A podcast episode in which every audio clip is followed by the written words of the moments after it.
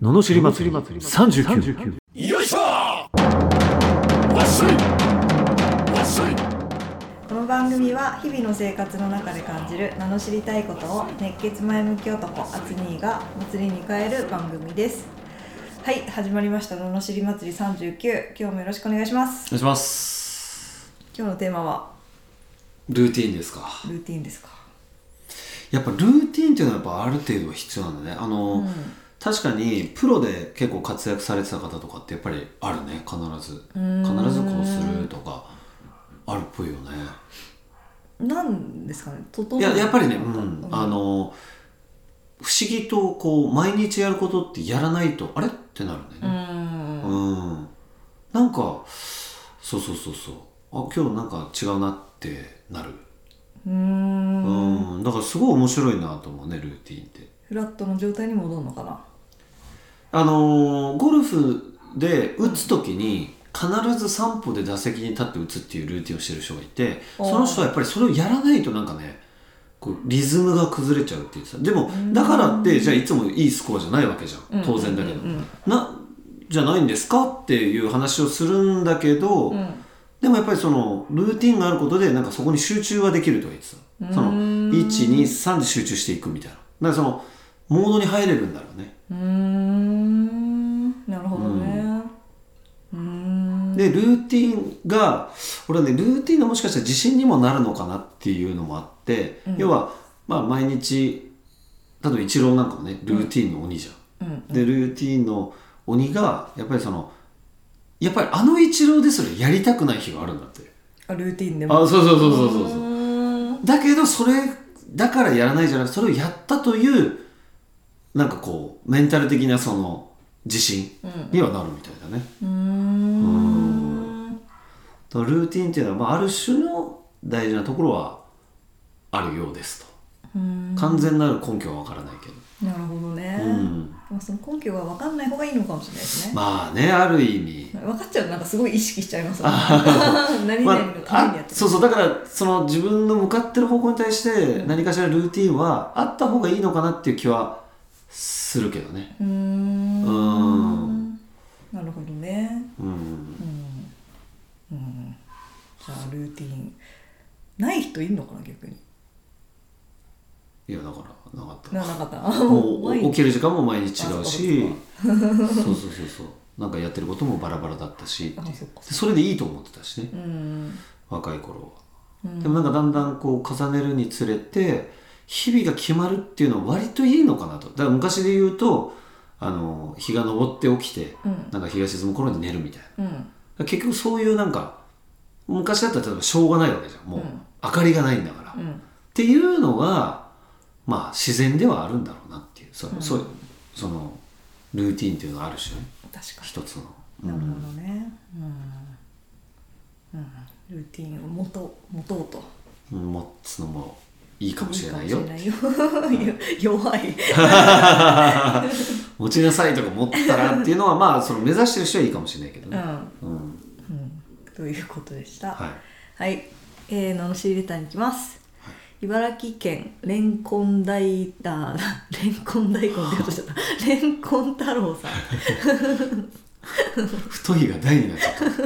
あらま 30代前半の会社役員の男性からいただきました、えー部下かっこ管理職がサボって困っていますこんばんは家業に入りたての経営者の卵です入りたてですが偉そうにも役職が与えられていて管理職の部下がいるのですがさ必要最低限の仕事以外は PC を見て遊んでいます非常に気になっているのですが部下とはいえ自分も入りたてでなかなか言いづらく何とかしたいのですが知識の面は豊富だったりいろいろ聞いたらアドバイスとかもらうので簡単に切るっていうのもよろしくないかなと思いますこういう状況にはその人のやってる仕事を管理して状況確認し仕事をこちらからやら与えやらせるようにした方がいいのでしょうかそれにくら加えやった分だけ給与面に反映させるような仕組み作りをしたの方がいいのでしょうか以前社長かっこ父が仕事量の話をした時も「もういっぱいいっぱいです」と言って嘘をついていたりしたのでただ仕事を与えればこれ以上もうできないと言いわ言い返されるだけなのでやはり給与面でのうまみを作らないといけないのかなと思い上記のように考えたのですが成功法のようなものがあるのでしょうかよろしくお願いいたしますなるほどといただきましたいいですかじゃあはいお願いします組織はリーダー次第だぞこの野郎まあこれはその人次第ですねこのなんか方法論じゃない気がするな、結局リーダー次第だと思うなレンコンさん次第ですそういうことですうーんうんだからどうするんだっていうことなんだけど、うんまあ、まずそのレンコンさんがそのやっぱりその子を見て仕事をしちゃってるのも問題かもしれないよねうんで仕事は与えないとまあダメなとこはある当然うんうんもういっぱいいっぱいの手前ぐらいまででもそれを与えたりこう見るその具合もやっぱりそのレンコンさん次第じゃん結局うんでいっぱいいっぱいですって言われるのはいきなり与えるからでしょうんでも少しずつ追加していくとうか、んねやっぱ工夫する必要があるよねうんうんそうそうそうだから成功法とかはないけど、うんやっぱりそのどうすればねそのまずそだからその人がどこにそもそも仕事してる上でモチベーションがあるのかとかさうんそういうのも大事だよねもう本当はできるだけ働きたくない人なのか、うん働きたいんだけどやることが分かんないのかとかでもう全然違ってくるじゃうんんね仕事はできる方なんでしょうねもしかしたらねそれだったらねやっぱりこう任してうまく任していく必要あるよね、うんしかもその任せ方もさあの上から目線で行った方がいいのか、うん下からお願い作戦で行った方がいいのかでさうん変わるじゃん、年齢もありますよねこのね方のね管理その部下のそうそうそう方そうのね年上なのかななんかね言いづらいのは雰囲気はあるよねなんかそういううんうん、ねそうですよ